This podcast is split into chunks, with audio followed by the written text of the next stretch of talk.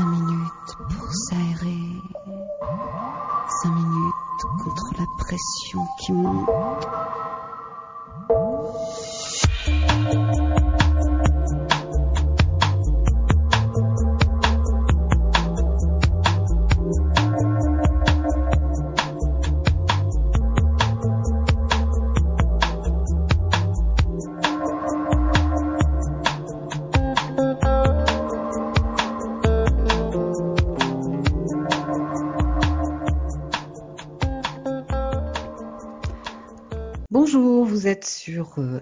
Euh, dans l'émission euh, Respiration 93.1.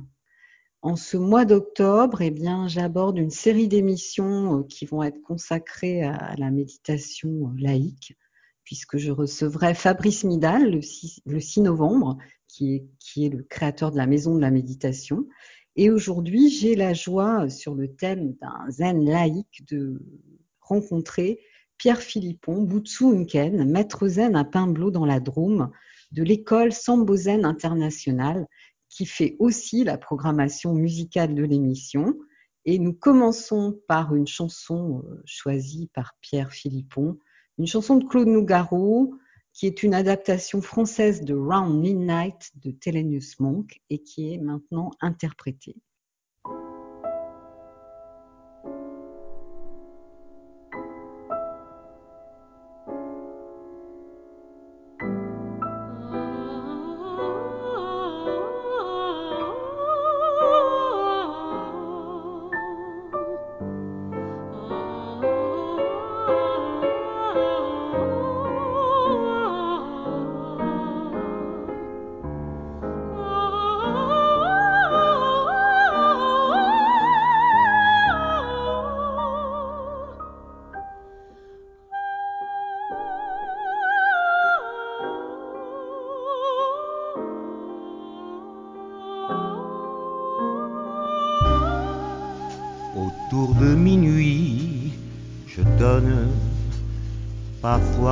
Quart à ma bonne étoile, la plus belle des stars.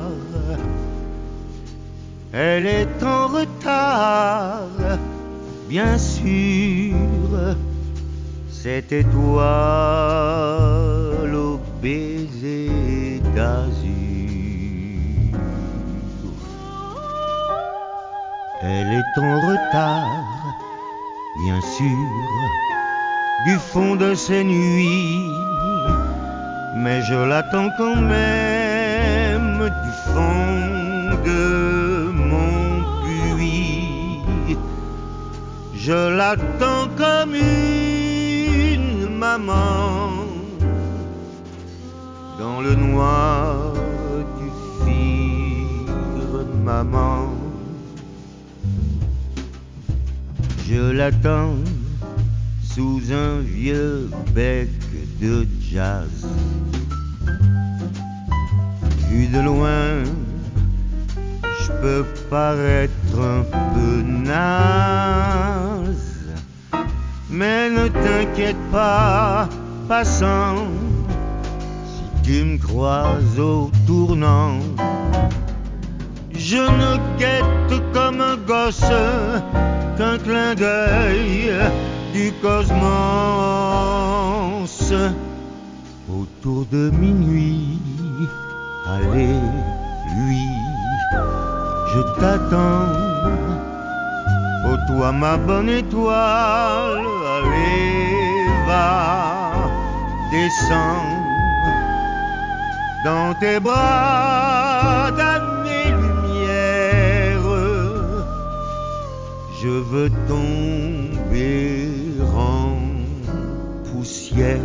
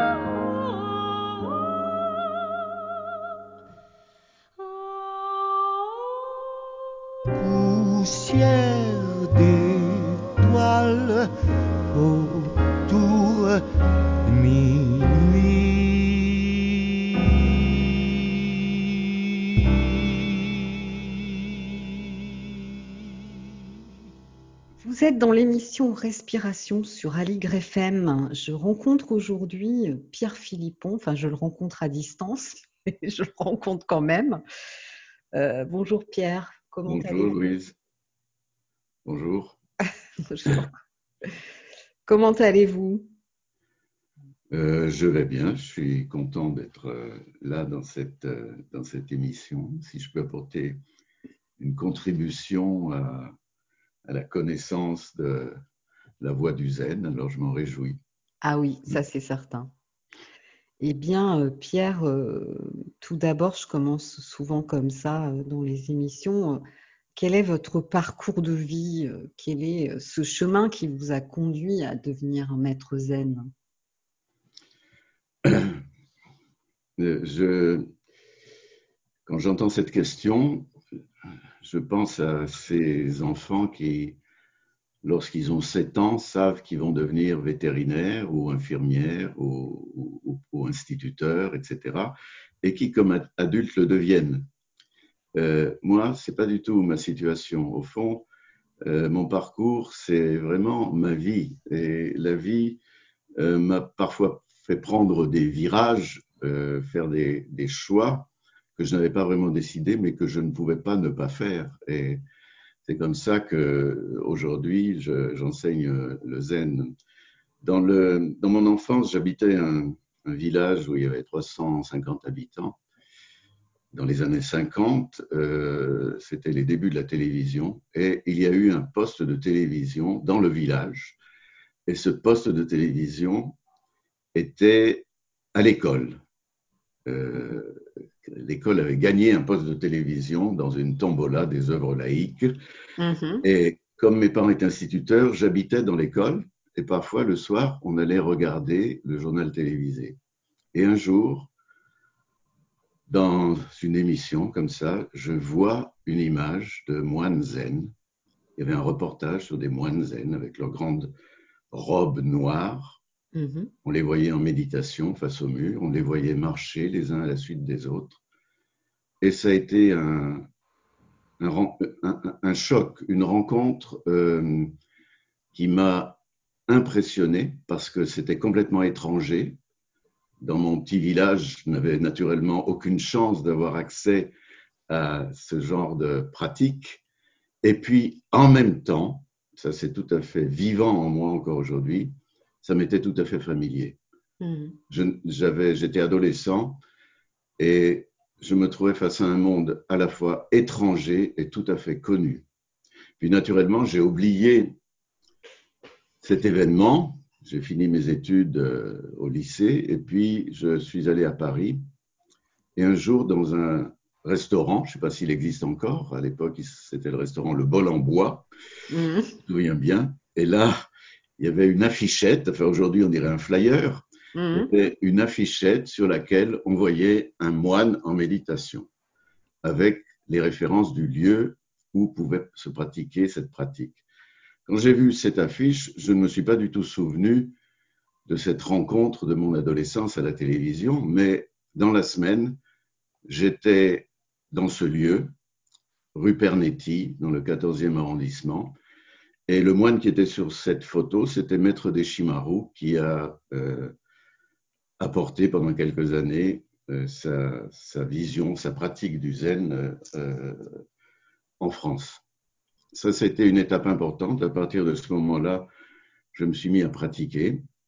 Et puis, quelques années après, par l'intermédiaire du centre d'Urkheim, qui se trouvait dans la Drôme, euh, j'ai eu la chance de rencontrer Graf Durkheim. Karl-Fried Graf Durkheim, pour ceux qui ne le connaissent pas, c'est un philosophe et un psychologue allemand mm-hmm. qui a vécu dix ans au Japon et qui, à son retour euh, en Occident, a proposé une pratique qu'il appelait, un enseignement qu'il appelait dans l'esprit du zen. C'est-à-dire qu'il a adapté le zen traditionnel au, aux Occidentaux, euh, avec euh, certains aménagements. Et pendant quelques années, donc, j'ai suivi cet enseignement proposé par Graf Durkheim et surtout, j'ai rencontré Sylvia Ostertag, euh, qui était une, artiste, violoncelliste, cantatrice, qui a choisi d'arrêter sa carrière pour créer un centre d'accompagnement spirituel en Allemagne. Mhm. Et pendant des années, je suis donc allé suivre l'enseignement de Sylvia, en particulier son approche d'une technique euh, magnifique qu'elle a appelée le jeu de gestes initiatique, jusqu'au moment où Sylvia est devenue elle-même un maître zen de l'école Sambo-Zen, à travers son maître à elle qui s'appelait Willigis Jäger. Mhm. Et Sylvia, donc, à partir de ce moment-là, m'a accompagné dans la voie du zen traditionnel, en particulier euh, en utilisant le travail avec les koans ou les koans du zen, dont je dirais peut-être un mot à un moment. Oui, c'est sûr, ça sera important d'éclairer euh, ce mot mystérieux. Et euh, donc, à noter quand même que vous avez co-dirigé le centre d'Urkheim dans la Drôme pendant une dizaine d'années. Oui, pendant 13 ans. En fait, je, je suis devenu euh, l'élève de Jacques Casterman qui avait créé ce centre euh, et en particulier euh, j'ai appris auprès de lui le travail de la life thérapie, un, travail sur le, corps que l'on est par rapport au corps que l'on a. Cette distinction, c'est Durkheim qui la faisait. C'est extraordinaire. oui, c'est magnifique, bien sûr. Quand on, quand on se casse un bras, c'est le corps qu'on a qui est cassé. Et la souffrance que l'on a avec ça, c'est le corps qu'on est qui la vit. Donc euh, voilà, j'ai travaillé la thérapie. Et puis euh, après euh, quelques années de, où j'étais, je participais à des stages avec lui, nous avons convenu, Jacques et moi, de, en quelque sorte, recréer un nouveau centre d'Urkheim dans lequel nous étions associés. Et je, je, suis resté pendant 13 ans, donc co-diriger ce centre euh, avec la présence de ma femme Ariel et puis petit à petit la présence de Christina, son, son épouse, qui enseignait le Tai Chi Chuan. Oui, et à noter que donc vous êtes aujourd'hui, votre lieu à vous, Pimblo, et à, quelques kilomètres de ce centre-là. Voilà, c'est ça. Mais quand, quand, on était, euh, quand on était associé avec Jacques Casterman, c'était là où je suis aujourd'hui. Voilà, nous étions dans cette maison-là. Mm. Et puis quand nous nous sommes séparés, alors euh, il a continué dans un autre lieu que, mm. nous avions aussi euh, créé ensemble et, j'ai continué à pratiquer ici et enseigner. C'est pourquoi Pimblo est un lieu très chargé hein, d'une belle énergie quand on le, connaît. J'ai cette chance. et c'est une chose intéressante hein, de, de, quand, on est arrivé ici, dans cette maison, le sol était en terre battue, les fenêtres, il y avait du plexiglas et pas de vitres, et donc euh, elle n'avait pas tellement d'âme. Et puis, depuis bientôt 30 ans, euh, oui, même plus de 30 ans, dans cette maison, des personnes ont, se sont assises en, en, zazen, en méditation, ont pratiqué beaucoup de, de pratiques différentes, et les murs sont imprégnés de toute cette pratique. Et, c'est vrai que l'esprit de la maison euh, est vraiment euh, très, très, très nourrissant, très bienfaisant. Oui, J'ai la chance de vivre là. c'est vrai. Et euh, à noter aussi que vous me l'aviez raconté, j'avais beaucoup apprécié cette anecdote que Sylvia était le Roshi qui avait atteint un niveau en quelque sorte le plus important dans l'école Sambozen internationale en résolvant tous les koans, mais vous allez nous en parler. Hmm, les koans. Voilà, tout à l'heure, on, va, euh, on va bien entendu euh, euh, commencer par donner, je vais vous demander de donner une définition de, du zen. voilà, c'est important pour nos, auditeurs de, de, découvrir tout ça. Et je vous propose maintenant euh, une pause musicale. On va découvrir un deuxième morceau que vous avez choisi qui s'appelle Oh. Alors, attendez, je remets mes lunettes. Onshirabe, qui est extrait du disque Japan du musicien Koashiro Miyata, qui joue euh, ce qu'on appelle de la flûte zen, hein, le shakuhachi. Vous nous en direz peut-être quelques mots euh, tout à l'heure. Alors on écoute ce morceau.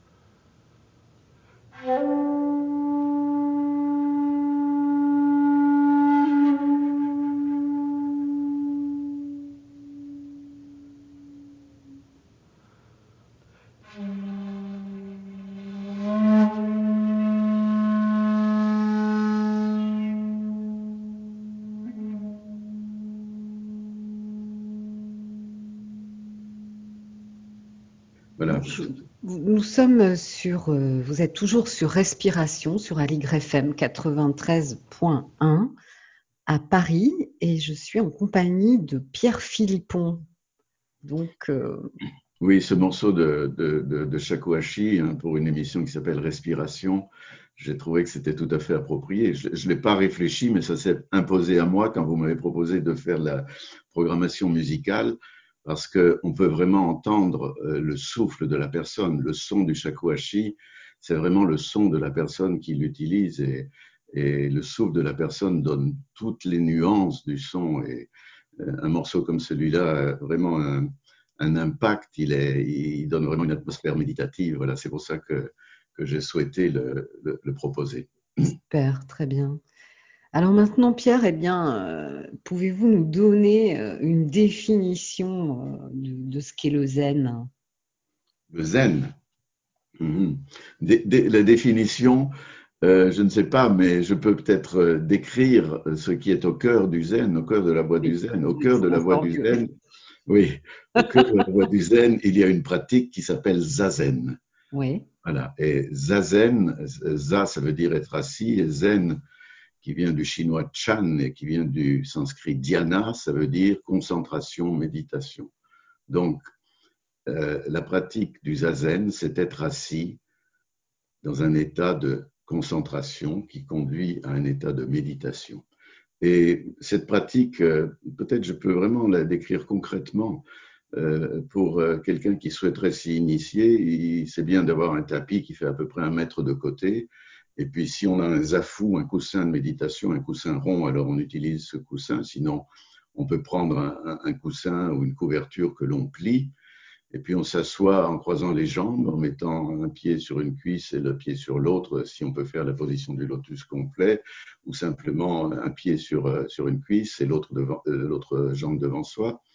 Et puis, une fois qu'on est assis euh, là, comme ça, euh, il s'agit de vraiment euh, entrer dans un bon contact avec le sol, d'entrer bien dans son poids et puis de se déployer vers le ciel. Donc, euh, assumer la verticalité, assumer l'attraction terrestre, mais aussi l'attraction céleste, ce qui nous invite à nous déployer. Mm-hmm. Et puis, on prend un petit temps pour se détendre, pour lâcher prise.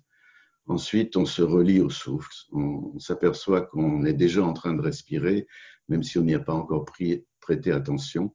Et à partir de là, on se laisse accompagner par le va-et-vient de la respiration.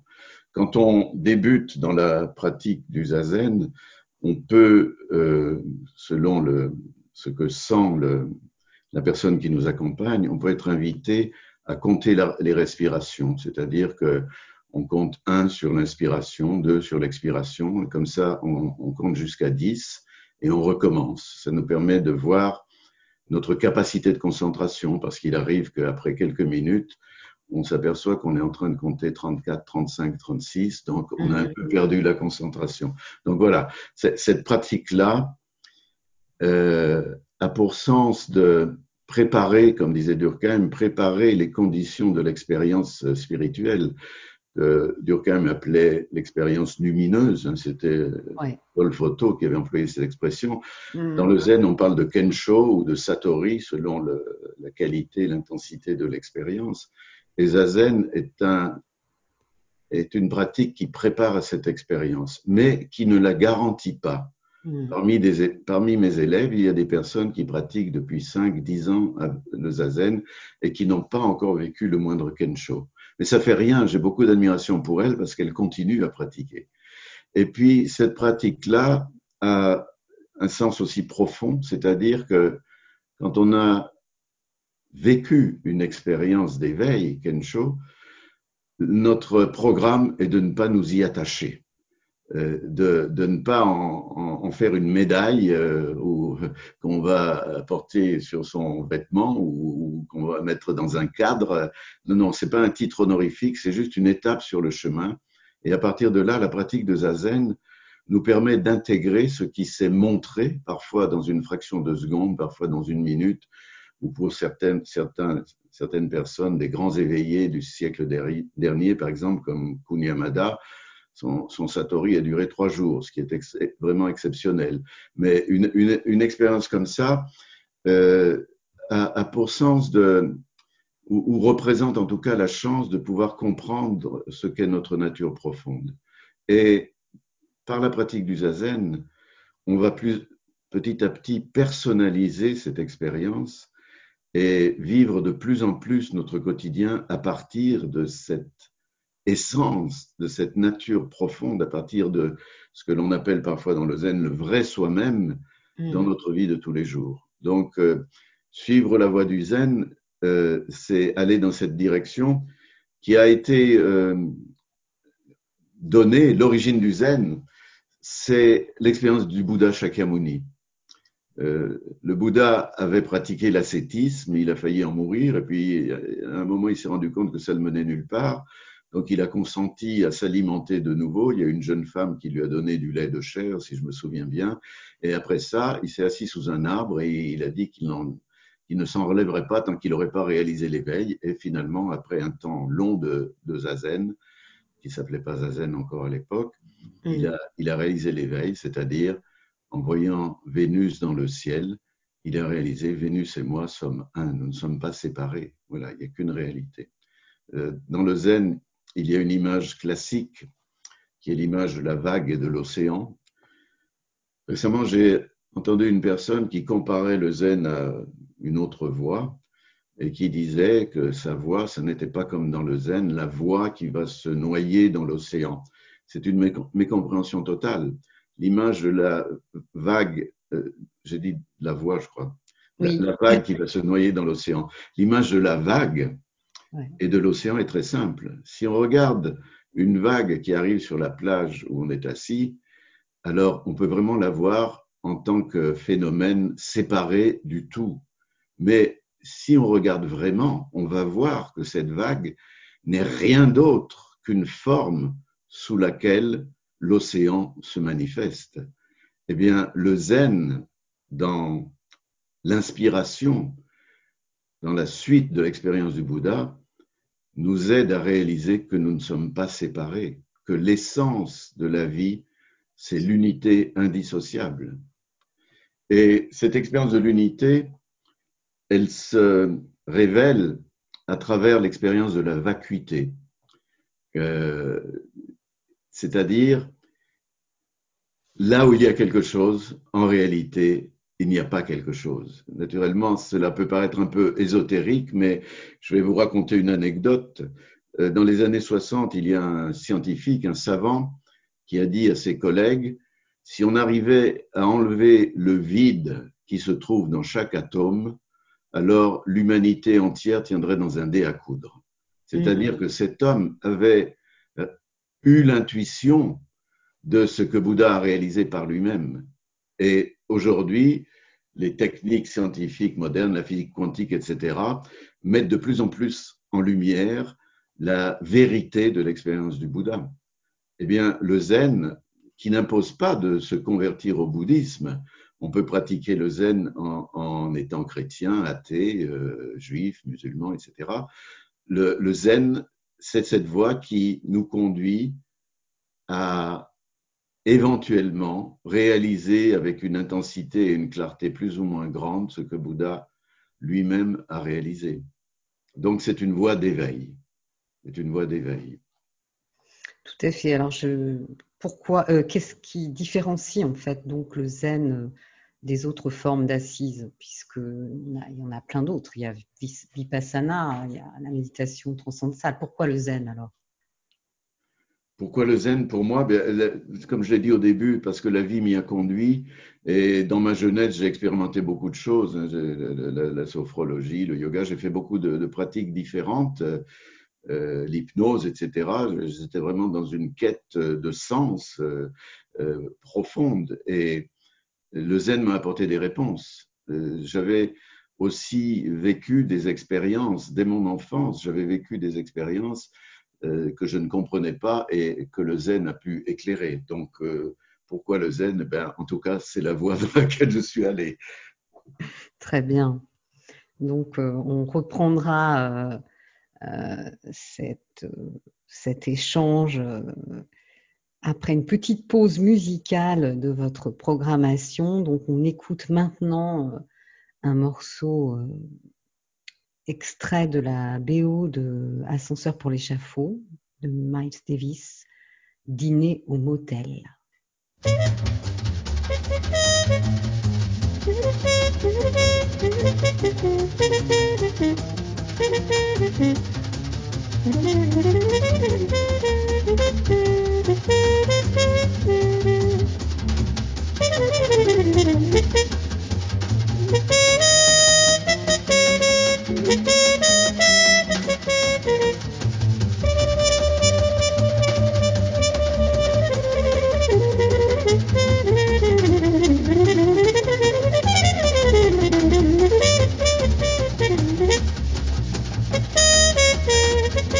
little bit.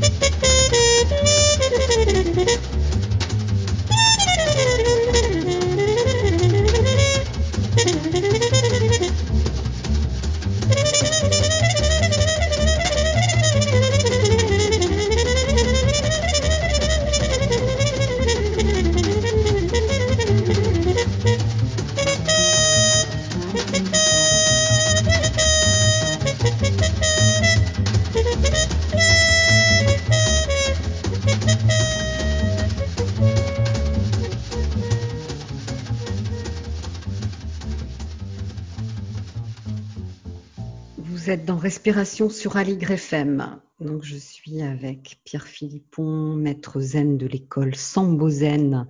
Alors, justement, cette école-là, qu'est-ce qu'elle a de particulier, Pierre Philippon? Euh, Je peux dire un mot sur la musique? Oui, bien sûr, excusez-moi. oui, là aussi, ce morceau euh, de, Miles Davis, il s'est imposé, je, je, ne savais pas pourquoi, mais il a ceci de particulier, vous avez peut-être remarqué que le son a une couleur un peu particulière. Ce jour-là, pendant qu'il improvisait, en regardant les images du film Ascenseur pour l'échafaud, il y a un petit bout de peau qui s'est détaché de sa lèvre et qui s'est coincé dans la bouchure de sa trompette. Et il a continué à jouer euh, dans cette situation qui aurait pu euh, faire quelqu'un d'autre s'arrêter. Euh, mm. Et lui, il a continué à jouer. Et ça, j'ai trouvé, j'ai compris pourquoi j'avais choisi ce morceau parce que euh, parfois les personnes qui suivent une voie spirituelle euh, ont beaucoup de principes, s'enferment dans des visions un peu figées. Et le zen est très vivant. S'il y a un petit bout de peau qui arrive, eh bien, c'est ce qui se passe à l'instant. Et donc, on vit l'instant tel qu'il se présente à nous. Voilà. Donc, ça, c'est une parenthèse. Très joli. Voilà. Et puis juste avant, euh, il y avait, j'ai passé j'ai parlé de, de, Bouddha qui avait vécu cette profonde expérience d'éveil en voyant oui. l'étoile du matin, Vénus dans le ciel. Mmh. Ça m'a éclairé pourquoi j'ai choisi euh, Round Midnight avec de Claude Nougaro parce que c'est la poussière d'étoiles. Euh, Je mhm. savais pas du tout, je savais, j'avais pas du tout pensé au texte pour choisir ce morceau. C'est ce morceau qui est venu me chercher. Et je trouve que c'est magnifique euh, cette, euh, cette rencontre. Hein, c'est un peu loin, on l'a côté au début de l'émission, entre la voix de Nathalie Dessay et celle de Claude Nougaro. Voilà. C'est juste une parenthèse. Euh, Sambo Zen, c'est une école, c'est une école laïque du Zen. Ça veut dire qu'elle n'est pas rattachée à un, à un temple où il y aurait des moines il y a un lieu, euh, Zendo, euh, au, Japon, à Kamakura, euh, qui, a été euh, créé par Kun Yamada, qui était un des grands maîtres de, notre école. Et cette école est une école laïque. Donc, et elle a été créée par Yasutani Roshi, euh, qui est mort dans les années 70, si je me souviens bien, qui avait été l'élève d'un maître Arada Roshi. Et la position fondamentale, telle qu'elle est définie de Sambozen, c'est de se tenir au point d'origine du bouddhisme à travers la porte du Dharma de Dogen Zenji. Si vous allez sur le site de Sambozen, vous verrez cette, euh, cette maxime euh, en anglais écrite euh, le point d'origine du bouddhisme, c'est l'expérience de Shakyamuni Bouddha. Et la porte du Dharma de Dogen Zenji, c'est vraiment la rigueur euh, de la pratique de Zazen. Euh, cette école a ceci de particulier. Arada Roshi, dans son cheminement, était d'abord dans une école Soto, Mm-hmm. Et ensuite, il a pratiqué le Zen Rinzai. Hein, Soto et Rinzai, ce sont les deux, deux seuls courants de, des différentes écoles Zen d'antan qui ont subsisté aujourd'hui. Oui. Le Soto est très associé à Dogen Zenji au Japon, qui, euh, qui a vraiment joué un rôle très important dans le Zen. Et euh, Dogen a vraiment euh, mis son focus sur une pratique rigoureuse et précise du Zazen. Mais beaucoup de personnes ne savent pas ou ont oublié que dans son cheminement, Dogen avait aussi travaillé avec les Kohan. Il a lui-même compilé 300 Kohan du Zen. Donc, il avait aussi une formation Rinzai. Eh bien, Sambo Zen, aujourd'hui, c'est une école qui utilise les deux approches, c'est-à-dire certains de nos élèves travaillent avec les Kohan, d'autres ne travaillent pas avec les Kohan, mais tous les élèves ont pour responsabilité de pratiquer rigoureusement le, rigoureusement le zazen. Donc ça, c'est un peu une, une, spécificité de cette école. Euh, c'est aussi une école très ouverte. Euh, à, sa tête, pendant des années, il y a eu euh, Ryun Roshi et Kubota Roshi, qui étaient donc deux Japonais euh, bouddhistes. Il y avait une pasteur protestante, une femme, et puis, il y avait Willy Jäger, qui était un, moine bénédictin. Donc, cette école est vraiment ouverte. Elle est laïque, ça veut dire euh, ouverte à tous. On ne doit pas se convertir au bouddhisme, on peut être chrétien. Il y a, pas mal de, prêtres et de religieuses euh, catholiques qui sont des maîtres de cette école. Et elle est ouverte à, elle a une dimension internationale aujourd'hui. Euh, elle, comporte à peu près 3000 élèves et elle est répartie dans le monde entier. Et, -hmm. Voilà. D'accord. Alors, euh, revenons à, au terme Kohan, qui est un terme mystérieux oui. pour nos éditeurs. Oui. Alors, on dit Kohan ou Kohan, on devrait prononcer Kohan en français plutôt. Moi, j'ai pris l'habitude, euh, en travaillant avec Sylvia et, et avec euh, les, les, enseignants japonais, de dire Kohan. Ce sont les cas du zen. Ce sont des petites scènes qui montrent justement la réalité essentielle et souvent, euh, elles ont un caractère un peu mystérieux. Euh, certaines de ces scènes semblent un peu absurdes, ce qui malheureusement euh, a fait que parfois des, des personnes qui pratiquent cette voie croient que pour résoudre un koan, il faut donner une réponse absurde. Ça n'a rien à voir. Chacune de ces réponses a un sens profond. Chacune de ces situations a un sens profond. Mhm. Elle nous aide vraiment à nous éveiller à la réalité essentielle. Et quand on travaille avec les koans, on ne peut pas les aborder avec notre conscience rationnelle qui analyse les choses, qui réfléchit aux, aux choses. On doit vraiment entrer dans l'unité avec, avec ces scènes-là jusqu'à ce qu'elles nous révèlent leur, leur, leur substantifique moelle, leur, leur, leur saveur profonde. Ouais. Et parfois, ça prend beaucoup de temps. Oui. Voilà. Parfois, on, on, on, on, on reçoit un koan et tout de suite, il nous saisit. Et puis parfois, on peut rester des années Mm. sans arriver à, à toucher le cœur euh, brûlant de la petite histoire qui est racontée. Ce sont des, des histoires qui souvent euh, mettent en scène des moines ou des maîtres d'antan, parfois le Bouddha lui-même, et elles sont tout à fait actuelles. Euh, Même si elles ont l'air très étranges, aussi parce qu'elles viennent de, de, de cultures différentes de nous, chinoises ou indiennes ou japonaises, elles sont tout à fait actuelles parce qu'elles nous montrent qui nous sommes.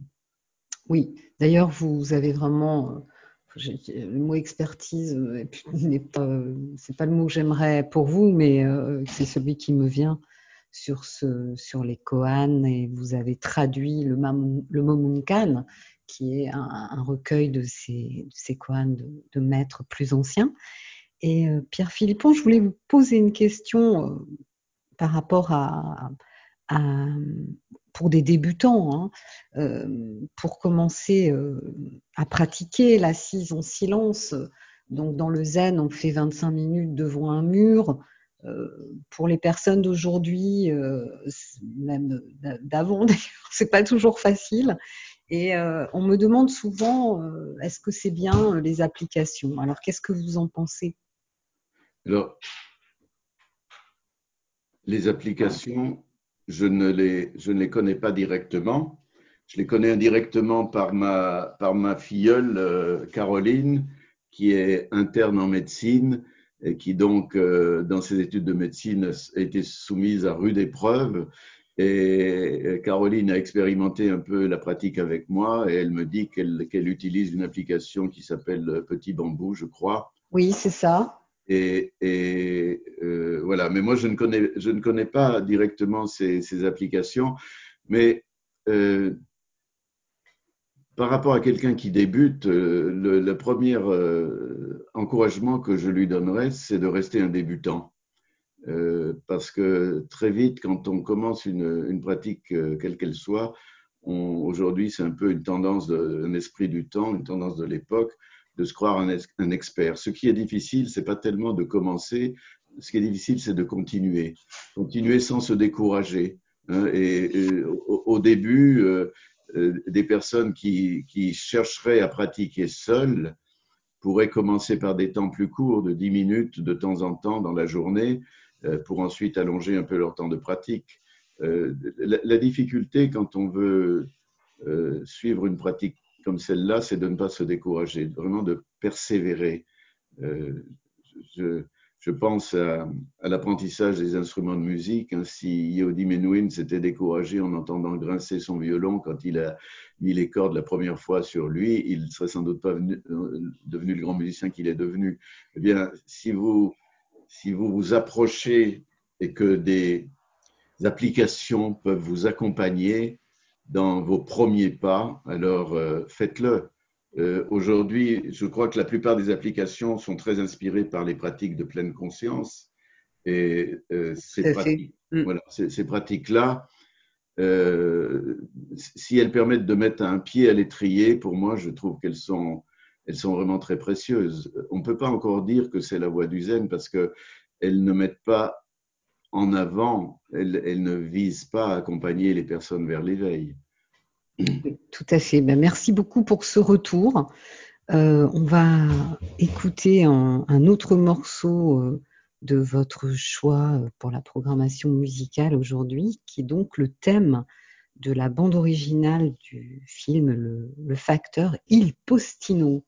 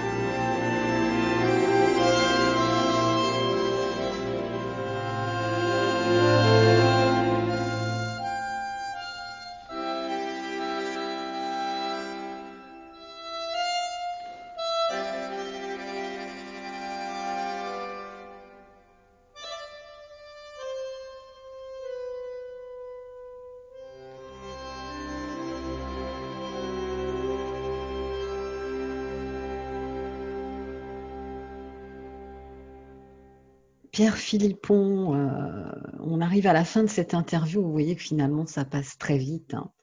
Euh, j'aurais aimé encore vous poser plein de questions, mais euh, bien pour la dernière question, ça va être que vous inspire cette pandémie par rapport à la pratique?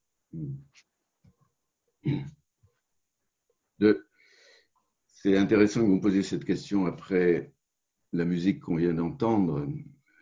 J'encourage toutes les personnes qui le pourront à voir le film Il Postino. Euh, Il Postino, le facteur, c'est l'histoire du facteur de Pablo Neruda qui était exilé sur une île en Italie et il recevait tellement de courriers de ses admiratrices qu'on lui a attribué un facteur qui lui apportait son courrier. Et dans le film, euh, et vous verrez qu'il y a un rapport avec votre question, dans le film, l'acteur qui joue euh, devait se faire opérer du cœur, et sinon il se savait condamné, mais il a reporté son opération et il est mort le dernier jour du tournage. Et la présence de cet acteur est quelque chose d'absolument bouleversant. Il, il joue avec la mort à ses côtés. Hmm. Et quand vous posez la question de la pandémie, c'est naturellement un drame. C'est un drame qui touche les plus fragiles, les personnes qui sont dans les EHPAD, euh, mais qui touche aussi les plus fragiles, c'est-à-dire les SDF, ceux euh, qui n'ont pas de logement ou les plus fragiles, c'est-à-dire ceux qui habitent dans un HLM euh, dont les murs sont des parois en carton où on entend les, disputes des voisins.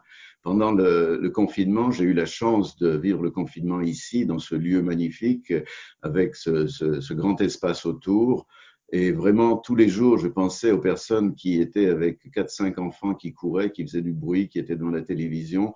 Donc, la pandémie est une grande épreuve et en même temps, elle représente une chance, c'est-à-dire la pandémie a fait réentrer la mort en Occident, parce que depuis des années, on fait comme si on était immortel, on chasse la mort à l'extérieur. Et mmh. aujourd'hui, la pandémie euh, donne une égalité qui est celle dans laquelle nous sommes tous depuis la nuit des temps, l'égalité devant la mort. Il y a des personnes célèbres, il y a des personnes riches qui sont mortes du coronavirus. Donc, d'un côté, c'est un drame, et d'un autre côté, euh, c'est l'occasion de vivre avec un petit peu plus de, de profondeur. Et concernant euh, les élèves du Zen, les personnes qui sont sur la voie du Zen, avec cette pandémie, euh, j'ai dû arrêter toutes les activités ici à Pimblo parce que nous ne pourrions pas garder les distances de sécurité. Mhm. Donc, je donne des sessions, des sessions intensives de méditation zazen. Je les donne par l'intermédiaire des moyens qu'on utilise tous les deux aujourd'hui pour parler, c'est-à-dire Zoom, Skype. Mhm. Et les personnes font donc les sessions chez elles. Et ça, c'est un cadeau inestimable parce qu'elles découvrent que faire les 25 minutes, euh, comment dire, entre guillemets, réglementaires, si je le dis avec un peu d'humour, quand on est un élève du zen, c'est très bien. Mais quand on fait 2, 3, 4, 5 heures de zazen chez soi, alors on s'aperçoit que toute la relation au quotidien change. Notre vie quotidienne est vécue de plus en plus à partir de ce qui se révèle dans le zazen, c'est-à-dire notre nature profonde, notre paix profonde. Zazen, peu à peu, nous éveille au silence et à la paix de la profondeur, même si à la surface, parfois, il y a des choses qui s'agitent un peu. Voilà, le virus, c'est une agitation de surface. Mm la dernière chose que je pourrais dire par rapport à la pandémie, euh, on peut aujourd'hui, comme le font certains, certaines personnes, euh, Monsieur Trump euh, accuser les Chinois d'avoir volontairement euh, créé ce, virus. Il y en a d'autres qui pensent que Bill Gates va en profiter pour, pour nous injecter des piqûres où ils mettront une petite, une petite puce sous notre peau pour pouvoir nous suivre. Il y en a d'autres qui pensent aussi que c'est Dieu qui envoie une punition. On peut penser ce qu'on veut, mais si on veut comprendre profondément le sens de cette pandémie, le sens du coronavirus, comme de toutes les épreuves que nous traversons dans notre vie personnelle, ou dans notre vie sociale ou dans notre vie d'être humain, de nation, euh, d'habitants de la Terre, Eh bien, la réponse, la vraie réponse, la réponse essentielle, c'est par le biais du zazen et de la méditation qu'on va y accéder. Très bien. Bah, écoutez, euh, je trouve que c'était. Vous avez beaucoup donné là dans cette émission. Je m'excuse pour les bruits. Enfin, je ne sais pas si vous avez entendu Pierre, mais mon fils est passé. C'est de ma faute. J'aurais dû mettre un post-it pour dire enregistrement. Donc il y a eu des bruits de cuisine, mais on les accepte. Voilà, c'est comme le petit mot de peau qui s'est introduit dans l'embouchure de la trompette de Miles Davis. Voilà, c'est ça. Donc nous avons eu droit à une musique urbaine, une musique euh, euh, de la vie quotidienne euh, charmante. Oui, c'est ça. Le zen est une pratique très vivante, donc elle n'exclut rien. Voilà. Elle inclut tout. Eh bien, euh, un grand merci, euh, Pierre Philippon, pour, euh, pour votre, votre venue, pour ce temps que vous nous avez accordé. Je pense que ça va être très, très précieux pour les personnes qui, qui se nourrissent, qui ont besoin d'être guidées sur le chemin de la méditation. Hein. Et ben voilà. Merci beaucoup, Louise, de cette invitation et félicitations pour vos émissions. Merci. Merci. Bah, je souhaite aux auditeurs une bonne pratique du coup. Hein. J'en profite. Donc, euh, notre, vous êtes donc sur euh, Aligre FM sur 93.1 euh, dans l'émission Respiration. Donc, euh, j'étais aujourd'hui en compagnie de Butsu Ken, qui est le nom de nuage de Pierre Philippon. Ça, c'était une question que je voulais vous poser, que je n'ai pas oublié. Vous avez un, cette école donne à ses, à ses maîtres, à ses rochers, euh, des noms de nuages. Un, ça veut dire nuage, oui. Nous sommes tous des nuages. Voilà, c'est donc très joli. Et euh, donc là, le 6 novembre, je recevrai Fabrice Midal, qui est philosophe, écrivain et créateur de la Maison de la Méditation, pour qu'il nous parle de la méditation en pleine présence, surtout, mais aussi de la parution de son livre Comment rester serein quand tout s'effondre, qu'il a écrit pendant la pandémie aux éditions Versillot Flammarion. Un grand merci à Fabrice Montpierre pour euh, le montage de l'émission et je vous souhaite euh, une belle semaine à tous et à toutes.